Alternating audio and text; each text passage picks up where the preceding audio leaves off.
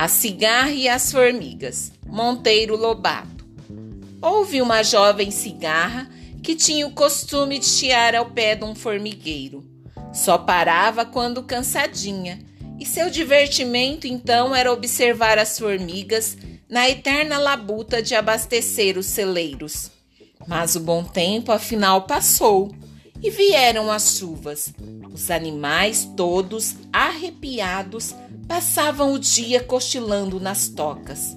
A pobre cigarra, sem abrigo, em seu galinho seco e metida em grandes apuros, deliberou-se socorrer-se de alguém. Manquitolando, com uma asa a arrastar, lá se dirigiu para o formigueiro. Bateu. Aparece uma formiga friorenta, embrulhada num chalinho de algodão. Que quer? perguntou, examinando a triste mendiga, suja de lame e a tossir. Venho em busca de agasalho. O mau tempo não cesse e eu. A formiga olhou-a de alto a baixo. E o que fez durante o bom tempo que não construiu sua casa? A pobre cigarra, toda tremendo, respondeu depois de um acesso de tosse. Eu cantava, bem, sabe?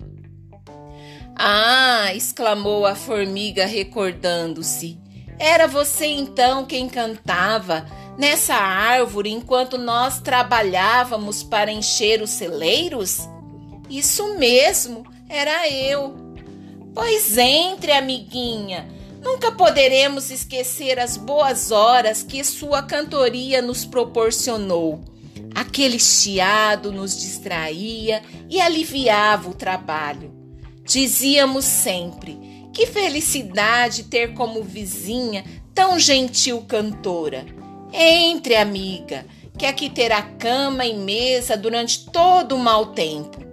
A cigarra entrou, sarou da tosse e voltou a ser a alegre cantora dos dias de sol.